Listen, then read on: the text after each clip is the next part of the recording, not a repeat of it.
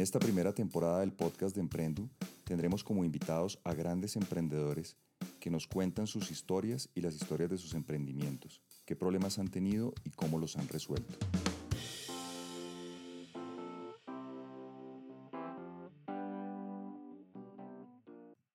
Hola, muy buenas tardes a todos. Estamos nuevamente en el podcast de Emprendo con un invitado muy especial. Estamos con Julián Montejo, a quien yo definiría como un emprendedor serial. Julián desde hace muchos años, con su socio Hernando Rubio, han hecho grandes y notables emprendimientos en Colombia. Julián es un abogado de la Universidad Javeriana y hizo una maestría en Administración de Empresas. Julián fue empleado muchos años y desde ahí salieron sus primeros emprendimientos y hoy en día tienen una de las fintech más importantes del país que es Movi. Julián, muy buenos días y muchas gracias por acompañarnos. Rafael, buenos días y eh, a todos los emprendedores del ecosistema de Emprendu. Eh, es un placer pues, estar con usted, acompañarlo eh, y compartir con todos estos emprendedores que están en el camino de desarrollar sus negocios, pues un poco lo que ha sido nuestra historia. Feliz de estar acá. Muchas, muchas gracias, Julián. Julián, ¿y cómo es la historia pues, de Julián y de ustedes para convertirse en emprendedores?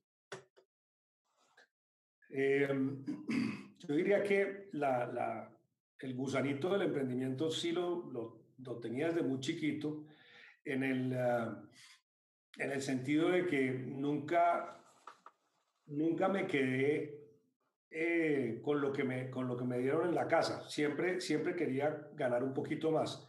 Y para ganar un poquito más, pues había que salir a vender camisetas o hacer eh, mesero o hacer eh, barman en algunas fiestas o, bares por las noches. Es decir, siempre buscando tener un poquito más de lo que, de lo que me daban.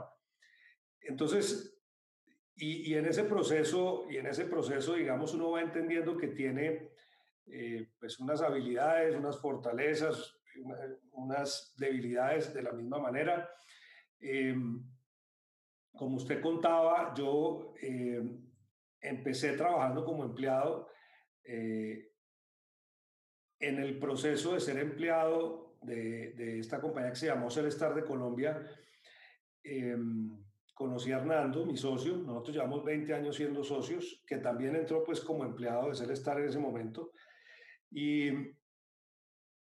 y en un momento dado, esta compañía, eh, que era una compañía global, una multinacional muy importante, sufre pues un revés por fuera de Colombia, en, Asia, y, los tipos salen básicamente a, a, a vender sus activos en Latinoamérica. Para nosotros pues era impensable comprar Celestar de Colombia. Celestar de Colombia siempre fue una compañía grande, o sea, para mí era una compañía incomprable. Pero, pero ahí salió como toda esa, toda esa experiencia del pasado de, de, tener de pronto eh, la, la velocidad, el deseo y la decisión de montarse en el tren de la oportunidad cuando pasó, aunque nos implicaba realmente eh, empeñar hasta la camisa y asumir unas, unas, eh, unas deudas y unas obligaciones y unos riesgos que, que realmente no nos cabían en, la cabeza los números de lo que esa eh, posibilidad implicaba. Pero lo hicimos, entonces hicimos un, un management buyout de esa compañía y ahí empezó a, crearse un poco eh, la etapa madura de mi, de mi vida como emprendedor, digamos. Yo tengo una etapa, si se quiere, incipiente y de, esa, pues, no, no, hablemos mucho, pero de, de mercachifle que, que tiene que hacer uno para sobrevivir en la universidad. Pero después tenemos esta etapa que empieza y realmente nos da, Celestar es el piso y la base y el fundamento de toda nuestra eh, etapa de emprendedores maduros. Eh, de ahí sale Movired, que fue la primera red de pagos de Colombia. Nosotros realmente desarrollamos la tecnología de recarga electrónica. Cuando nosotros pusimos recarga electrónica en Colombia, no había ninguna otra empresa haciendo recargas electrónicas en Colombia y Movired fue el pionero en eso y nos conectamos a todas las grandes superficies de, del país. Y, y, de ahí han salido un montón de cosas. O sea, de este desarrollo eh, de, de Celestar y de Movirrera han salido un montón de cosas de las que vamos a seguir hablando en este proceso, pero más o menos esa es la historia. Julián, es, hay una parte que le quiero preguntar de eso ahorita que lo voy a hablar. Es que yo me doy cuenta que cuando uno es empleado y, y, y, se da cuenta de las dificultades que trae la empresa en la que uno está trabajando, que eso seguramente nos ha pasado a todos, la gran mayoría de las personas piensan es en, miércoles, esta empresa se está reventando o la, está pasando mal, venga, me consigo otro empleo.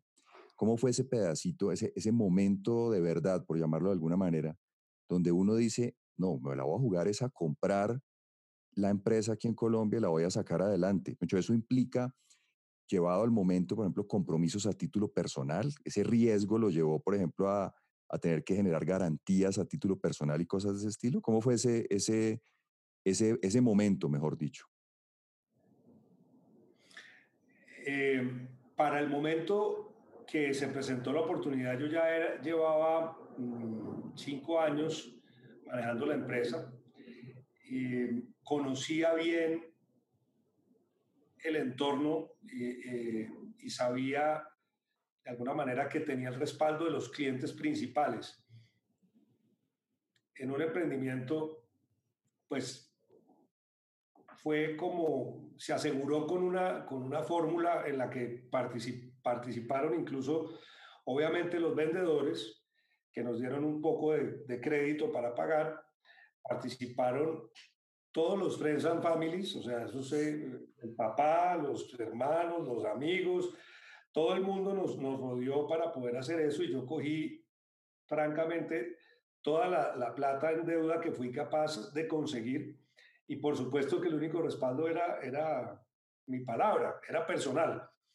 Era personal porque estábamos, estábamos comprando una cosa que era muy grande para nosotros. Entonces, eh, lo, lo, digamos, lo esencial era que teníamos, y Hernando ya, ya estaba conmigo eh, por tres años y medio también, y ya él y yo estábamos muy, muy compenetrados y trabajando juntos, nos llevábamos muy bien, entonces eh, realmente nos sentíamos en capacidad de, de lograrlo, pero sí, el, riesgo en ese momento fue, eh, grande y nos implicó temas personales a, a todo nivel, a los dos.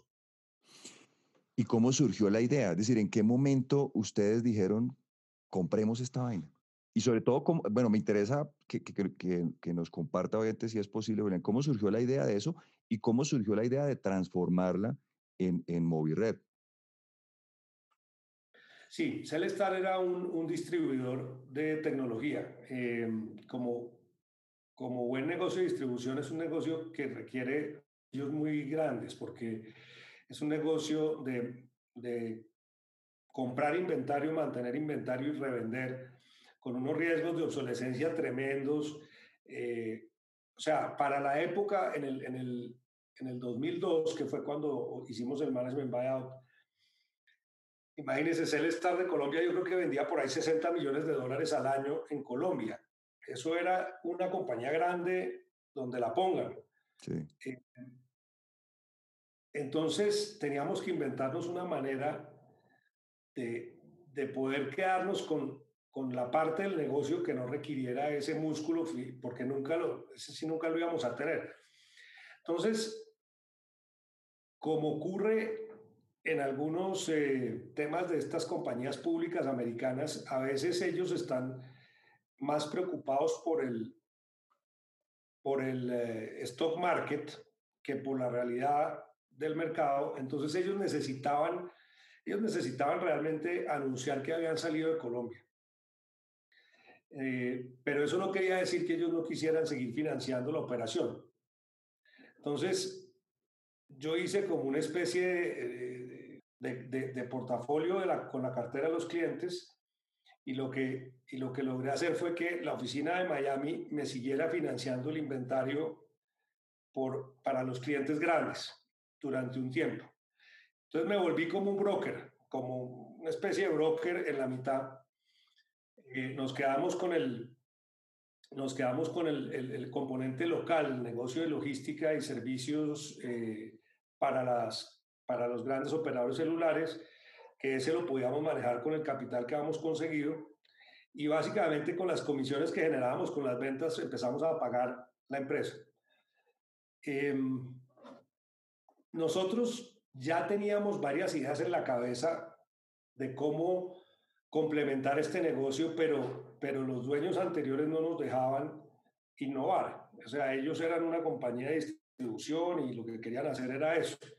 Entonces nosotros estábamos distribuyendo tarjetas físicas de, de recarga para celulares, que una vez la gente nos se debe morir de la risa de pensar que así era, pero era la tarjetita de raspar el número por detrás y había que movilizarla en camiones a todo el país y eso era un riesgo tremendo, a mover plata en efectivo. Entonces, pero, pero, habíamos visto que en los cajeros automáticos en, en, Perú, por ejemplo, uno podía comprar una recarga. Entonces, empezamos a, a, decir, pues, ¿cómo hacemos para transformar esto? Tenemos un problema gigante de agotados en muchos de nuestros tenderos porque no podemos llegar con la frecuencia que necesitamos con estas tarjetas físicas una manera de potenciar las ventas sería crear, crear ese sistema que, que vimos en Perú y entonces empezamos a hacer la, la innovación in-house como intraemprendimiento que ha sido de ahí en adelante pues mucho nuestra historia. Nosotros hemos, nos hemos convertido como en una incubadora de proyectos que, que todos salen del, del mismo papá y la misma mamá, pero digamos que, que se, se desarrollan mucho adentro de la organización. Y ahí nos demoramos un rato en lograr descubrir cuál era el camino, pero finalmente escogimos las grandes superficies como nuestro, nuestra plataforma, digamos, de lanzamiento, nos tocó integrarnos con los sistemas de punto de venta de, del éxito, de, de, Olímpica, de Carulla en ese momento que estaba separado del éxito, etc. Eh, y empezamos a vender pines en, en, en las cajas registradoras de los supermercados y después con, la, con la, también la ayuda, digamos, de la tecnología de las, de las plataformas de prepago de las redes celulares que también empezaron a evolucionar y a poder, y a poder hacer las recargas en tiempo real, pues eso fue migrando a, a, a lo que se llama pues, el tema de recarga en línea. Y recarga en línea fue el primer producto que le dio a MobiRed como el piso para hacer un, un diseño de un camino hacia una red de pagos creamos una autopista por donde podían empezar a, transitar un montón de carros distintos. Entonces ahí empezamos a meter el tema de pago de servicios públicos, la recarga del transporte público, giros nacionales, apuestas deportivas y le hemos seguido añadiendo, añadiendo productos a la red. Y, y es ahí donde nace la idea de Movi también. Digamos, en, en, en empezamos a, a, a sentir que el tema de pagos digitales era un servicio para el pueblo muy importante, que el hueco que hay en Colombia en el tema de penetración del sistema financiero tradicional es gigante y que muchos de nuestros clientes eh, estaban básicamente acercándose a nuestras tiendas a hacer transacciones en efectivo a falta de una mejor opción. Entonces, empezamos a, a, a, pensar, ok, ¿cómo podemos desarrollar un, una aplicación que haga que las transacciones que los clientes van a hacer a la tienda las puedan hacer desde su, desde su teléfono? Buscándole, buscando darle, darle a las personas una, una, una herramienta de conveniencia para mover su plata de una manera diferente y digital. Obviamente con eh, todos los desarrollos que estaban viniendo y estaban pasando y empezamos obviamente a, a perseguir de cierta forma eh, la ola de fintech en el mundo y, y, digamos que duramos como unos eh, dos años, tres años empujando la, la regulación.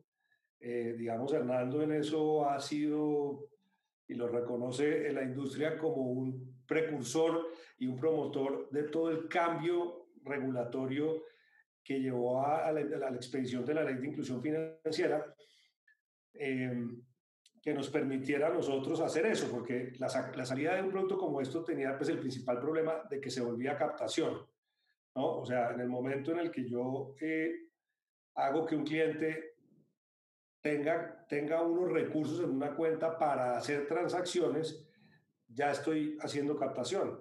Entonces teníamos que estar eh, en un eh, escenario regulado para poderlo eh, implementar. Entonces, después de que se, se, emitió la ley de inclusión financiera, fuimos la primera empresa en presentar una solicitud de licencia para hacer la primera CERP en Colombia y fuimos en efecto la primera CERP en Colombia.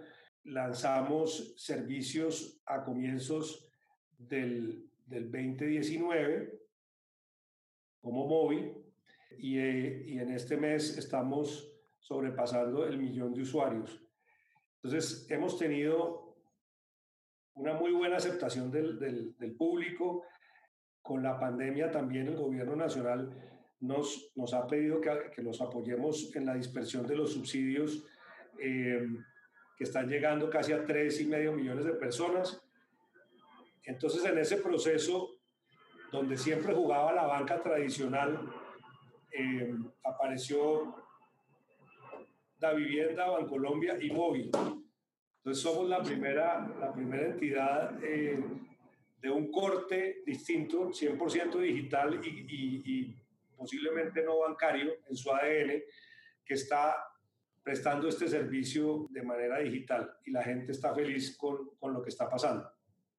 Qué tremenda historia, Julián. ¿Y cómo ha, cómo ha reaccionado, digamos, la banca tradicional a todo esto? Porque los he visto muy activos a ustedes en los comerciales, buscando, digamos, eh, desde mi punto de vista, que los mismos usuarios se manifiesten en, en, en, cómo necesitan esas libertades, pero ¿cómo lo han tomado esos bancos tradicionales la llegada de ustedes?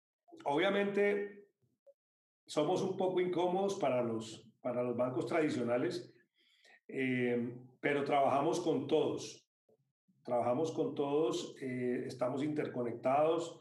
Hoy en día somos una entidad vigilada y hacemos parte del gran ecosistema financiero, pero, pero estamos, estamos eh, empeñados en desarrollar un modelo de servicio diferente hacia el cliente. Digamos que la, la banca tradicional floreció sobre un modelo de negocio de cobrar muchos fees y, y de prestar servicios costosos a la a la cúpula de la población, a la cúpula de la pirámide poblacional, es decir, a la gente con plata. Realmente los clientes a los que nosotros estamos tratando de llegar es a todos los colombianos de, de a pie que no están usando la banca o han sido usuarios de la banca, pero han dejado de usarla porque les parece costosa o les parece inconveniente o les parece que no le brindan las soluciones que ellos están buscando. Entonces, nuestra, nuestro modelo de sostenibilidad no depende de que el cliente nuestro nos pague fees. Los servicios de móvil son gratuitos para el usuario y nosotros recogemos básicamente nuestros fees de los proveedores de servicios que logramos meter en la billetera digital y generando, en la medida en que nuestros usuarios hagan transacciones con la billetera, pues móvil va a ser sostenible. Mm, en, en, un, en una primera etapa. A continuación, esperamos eh, desarrollar un modelo para, para ofrecer crédito en forma masiva a nuestros clientes. Hoy en día hay un piloto en, en, en, la billetera de un producto de un tercero que se llama Presti. Nosotros no, no prestamos directamente como móvil, pero, pero servimos de marketplace para, para hacer créditos. Entonces hoy en día estamos ofreciendo crédito a través de, de la plataforma y vienen más cosas que van a complementar eh, a Móvil. Nosotros en últimas espera, esperamos poder participar también del negocio de adquirencia, es decir, que muchos de nuestros tenderos o clientes puedan recibir pagos digitales. Hoy en día, eh, pues, eh, Redevan y Credibanco, digamos, son las únicas dos redes a, a, través de las cuales corren todas las transacciones de pagos digitales del país. Nosotros eh, estamos habilitando una, una, una serie de, de, licencias para, a, para abrir una nueva opción de pagos digitales de bajo costo. Entonces, como entidad financiera, en últimas, lo que queremos hacer es que cualquier colombiano pueda pagar o ser pagado digitalmente a través de los servicios de móvil a, a una fracción de las, de las tarifas. Entonces, pues este modelo hace que los bancos tengan que apretar mucho eh, sus propios mm, mecanismos de funcionamiento tradicionales y eso pues no le gusta a nadie. Ha hecho que, digamos, tengamos algunos eh, momentos en que hemos, hemos, nos hemos encontrado y hemos generado eh, situaciones controversiales y, y, es un proceso de acomodarse, ¿no? El nuevo mercado va a llegar. Movi fue un poquito el, el, el pionero y el precursor, pero ya estamos viendo que vienen más bancos digitales al país con modelos diferentes. Entonces, el mercado financiero como lo conocemos va a desaparecer. En, en, tres o cuatro años vamos a tener otro landscape de, de, cómo funcionan los bancos y qué servicios prestan y cómo, se, y cómo se les cobra a los usuarios. Yo creo que todo esto en beneficio de la gente. Le preguntaba es porque hace unos días, con todo este tema de la pandemia y de las implicaciones económicas, veía o leía a tal vez era Alberto Bernal que decía que el gran problema en Colombia que se venía y que ya traíamos es que hay muy poquitas empresas, que en realidad el problema es que se necesita emprendimiento, cosa que, que nosotros compartimos por supuesto al 100%. Pero parte de lo que vemos nosotros en lo que falla el emprendimiento es en las fuentes de financiación. Usted tocaba ahorita el tema de los créditos. La realidad es que para un emprendedor pequeño en Colombia, y fíjese, la historia suya es muy parecida a la de todos nosotros y es que el negocio arranca con Friends and Family. Uno termina financiándose de la gente que confía en uno y es cercana a uno, sea el tamaño del emprendimiento que sea. Pero no debería ser así porque en realidad no todo el mundo tiene, digamos, ese grupo de Friends and Family o puede llegarle para lograr ese, ese financiamiento. Entonces, mi, mi pregunta es, ¿cómo ve usted el tema de las tasas de interés de aquí en adelante con esa competencia? Porque la, la teoría diría que las tasas de interés deben bajar y el crédito, y, está ocurriendo, y el crédito debería ser más asequible a todos los emprendedores, pero uno no ve que la tasa baje, que es un fenómeno que me parece rarísimo que no, que no baje de manera significativa, pues.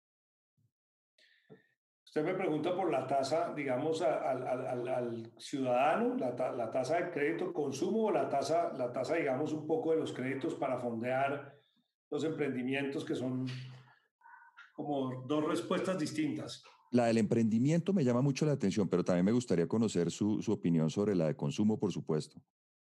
No, pues usted toca uno de los temas que, que a mí más me interesan como, como empresario poder algún día realmente cambiar.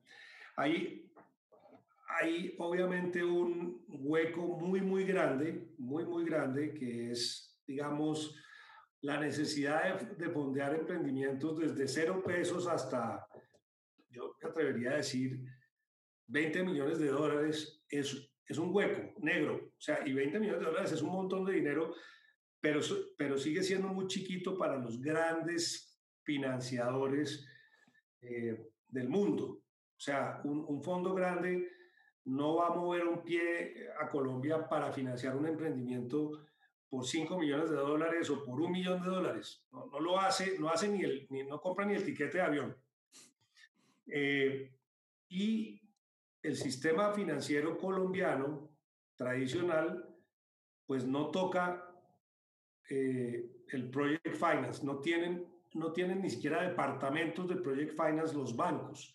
O sea, los bancos solamente financian empresas eh, maduras, maduras y productivas, ojalá, ¿no? Eh, la famosa frase de que el banco le presta plata al que no la necesita y no, y, no le presta al que la necesita, que fue además parte de, los, de los comerciales de móvil, es verdad. Es un sistema financiero perezoso, eh, acomodado, ¿sí? Eh, y, y, con una versión al riesgo tremenda que, que yo creo que ha, le ha fallado un poco al, país y al, y al sector emprendedor porque sin financiación el emprendimiento no puede florecer. El gobierno, digamos, del presidente Duque es, es muy activo en, en la creación de nuevas fuentes de financiación. Yo en lo personal debo decir que fui beneficiario del programa Impulsa en dos emprendimientos que, que hicimos. Uno que se llama Printu, que es la primera imprenta eh, eh, digital 100% en línea de Colombia. Es una plataforma para imprimir eh, lo que cualquier empresario necesite para, su para su empresa, volantes, bueno, folletos, tarjetas, lo que, lo que quiera. Ahí tuvimos participación de Impulsa a través de un, grant eh, de, de, coinversión, donde nosotros pusimos un dinero y ellos pusieron la misma cantidad y fueron cantidades importantes como para empezar un emprendimiento pequeño. Y el otro se llama Tap Solutions, voy a aprovechar para hacer la publicidad de todo. Eh, Tap Solutions es un emprendimiento para hacer captura de información eh, de, manera, de manera digital utilizando la fuerza de, las personas también. O sea, el, el eh, TAP tiene un sistema que básicamente captura un formulario, eh, rompe todos sus campos, los dispara a un montón de tappers, se llaman, que son personas que están trabajando desde su casa, y esos tappers eh, vuelven esa imagen, información viva que se devuelve a, a TAP y TAP después se la entrega al cliente que la pidió como una información que puede ser manipulada, inteligente y veraz. Eh, y ahí también recibimos eh, temas de impulsa. Para mí fue como, para mí fue como estar en, en, otro país. Yo no lo podía creer que efectivamente un programa gubernamental fuera limpio, transparente, efectivo, dinámico, todo el proceso fluyó perfecto, los fondos llegaron, eh, el proceso de auditoría fue eh, impecable, lo hizo la Universidad de Antioquia. Entonces, digamos, puedo, puedo testificar de, primera mano que el gobierno está logrando llegar a, llenar como ese primer eh, eslabón del, del, del emprendimiento en temas de fuentes de financiación. Me parece que tienen que seguir empujando el tema porque hay unas líneas ya más grandes eh, que el gobierno nacional ha destinado, no solo con, con, esta situación de la pandemia, sino desde siempre, para proyectos, para, para proyectos que están en desarrollo, y eso los maneja eh, Bancoldex. El error es que Bancoldex tiene que canalizar esos recursos a través de la banca de primer piso, y la banca de primer piso no pasa ningún proyecto eh, porque ellos de todas maneras lo ven como, como un tema de asumir el riesgo de ese proyecto. Entonces, yo creo que el gobierno va a tener que eliminar la intermediación de la banca de primer piso y, y hacer entrega de los créditos de fomento y de desarrollo empresarial de manera directa, porque la banca de primer piso no, no desembolsa estos créditos. Entonces, eh, creo que hacia allá vamos porque pues eh, Bancoldex hizo esta como esta, esta spin-off de esta, eh, eh, de esta leasing que se llama Arco, que empieza a trabajar directamente con los empresarios. Vamos a ver si Arco se porta distinto que un banco tradicional. Ahora mismo lo estamos probando para, para un emprendimiento que tenemos, a ver si podemos conseguir recursos con ellos el, el, presidente habla o habló del fondo de fondos para, para fomentar el emprendimiento. Yo creo que está muy empeñado en tratar de traer esos vehículos eh, para, la, para, el, para el ecosistema. Entonces, Colombia está cambiando y está madurando en eso. También vemos pues, que hay, hay aceleradoras muy importantes ya en Colombia y como, como Rockstar que está sacando eh, de ese hueco negro eh, increíbles emprendimientos con, con, una fuerza y los lleva a una etapa de maduración temprana para que les llegue inversión eh, que, que, les permita crecer. en eso también hemos participado y vemos que cada día hay más posibilidades para los emprendedores de, de la, digamos, de la nueva generación. Pero si le entiendo su respuesta, Julián, es, usted la ve por todo lado menos por la banca tradicional, digamos, esa, esa línea de crédito al emprendimiento. Así es, por todos lados menos por la banca tradicional. Hay una historia eh, eh, muy interesante que yo he hecho, porque la leí en uno de, las, de, los temas educativos a los que he participado, y es eh, cómo fue la, recuperación de Alemania después de la Segunda Guerra Mundial y cómo fue el surgimiento de Corea del Sur para convertirse en una potencia como la que soy. En ambos casos, en ambos casos, fue porque el gobierno obligó a la banca a participar activamente en el desarrollo de las empresas, incluso con equity. Incluso con equity. Los bancos llegaron a ser dueños de las empresas, las, las fondearon hasta que florecieron y, y después vendieron sus posiciones en las empresas. Eh, es decir, fue el gobierno. Y por eso creo yo que lo que estoy diciendo, pues ya fue probado es el gobierno el que tiene esa capacidad, esa obligación, esa capacidad de asumir riesgo, porque los bancos no quieren asumir riesgo, eh, y esa responsabilidad con, con el país.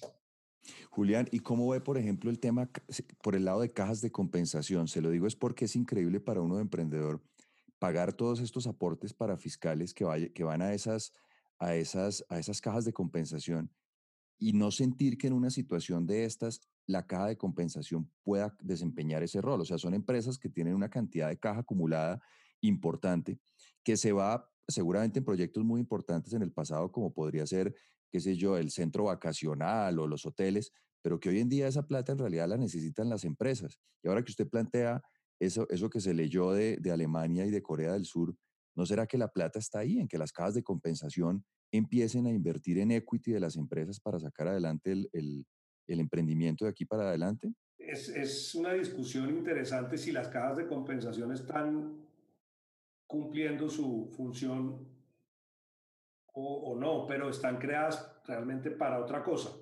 Las cajas de compensación básicamente pues, redistribuyen eh, los aportes que hacemos todos fundamentalmente en, en, en bienestar eh, salud, deporte eh, y ese tipo de cosas mm, para, para personas de escasos recursos.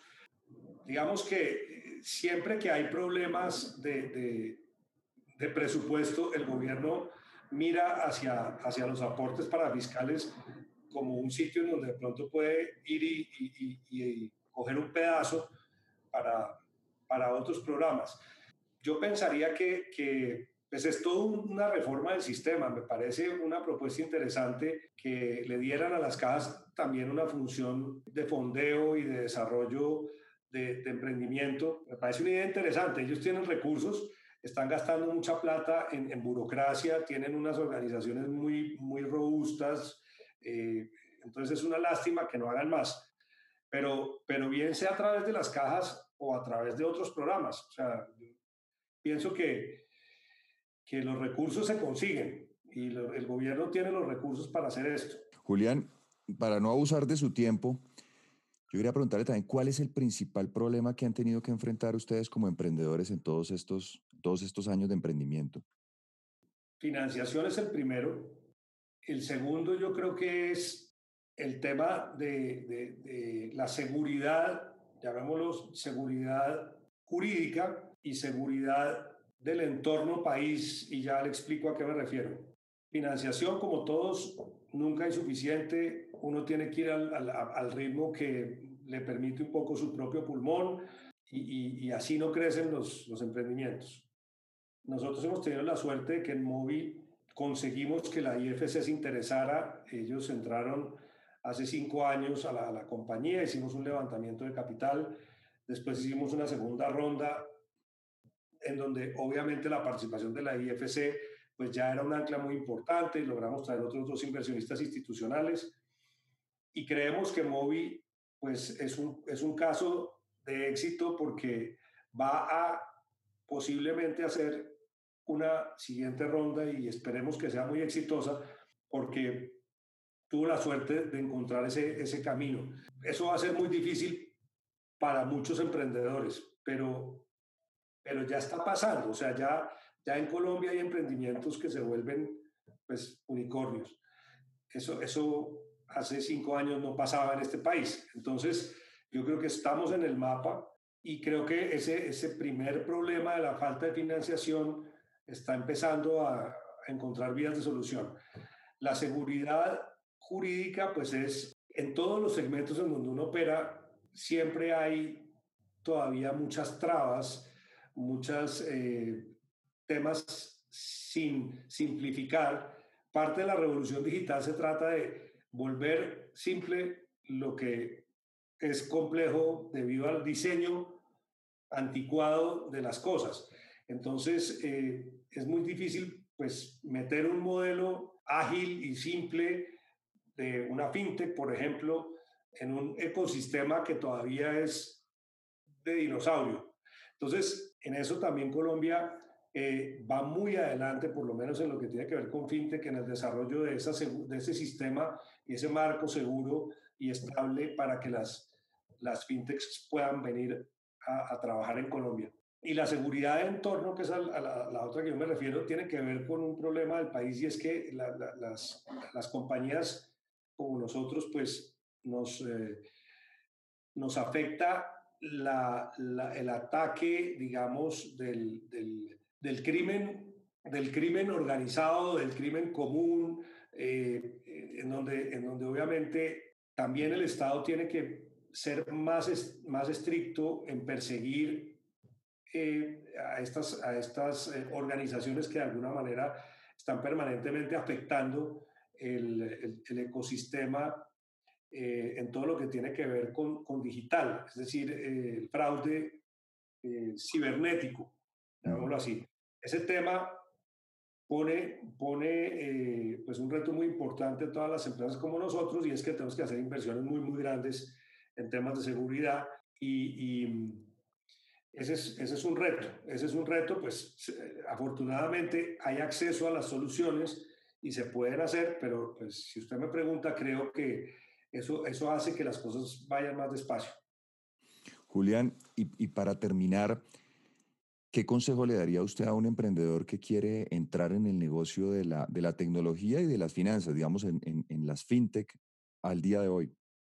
Yo le diría que es el momento, que eh, nunca ha habido un mejor eh, ambiente para hacer colaboración. Es impresionante esto de la colaboración, ¿no? Hoy en día el, el, ecosistema eh, tiene la mentalidad de que vamos a construir juntos, de que vamos a ser complementarios, de que, de que nos vamos a ayudar, de que no tenemos que vernos como competencia, sino que hay espacio para todos y que la gente está interesada en, en apalancar, por lo menos en el caso de Movi, así lo decimos y le damos la bienvenida a todos los que estén metidos en el negocio financiero para que nos para que nos hagan el pitch de su proyecto y veamos de qué manera podemos integrarlo a Movi. Estamos muy interesados en, en, en crecer juntos y en integrar los servicios y productos que creen eh, valor para nuestros clientes. Entonces es un momento espectacular, hay buena regulación, hay tecnología, hay acceso a la tecnología y hay algunos recursos, o sea, están llegando eh, buenos recursos al, ecosistema, así que métanle ganas a ese sueño y, y, persíganlo, que ahora se puede. Pues Julián, está muy interesante esa invitación, muchas gracias. Y también muchísimas gracias por acompañarnos el día de hoy, Julián, y por, y por toda esta sabiduría muy querido en compartirla. Al contrario, Rafa, gracias. Gracias a usted por invitarnos y, también lo felicito por estar haciendo este aporte eh, importante durante la pandemia de espacios de compartir, de reflexionar eh, desde, desde Emprendu, que, que realmente está haciendo una cosa importante también para, para todo este mundo de emprendimiento. Entonces espero verlo pronto en persona. Gracias. Igualmente, Julián. Un abrazo, gracias. Gracias.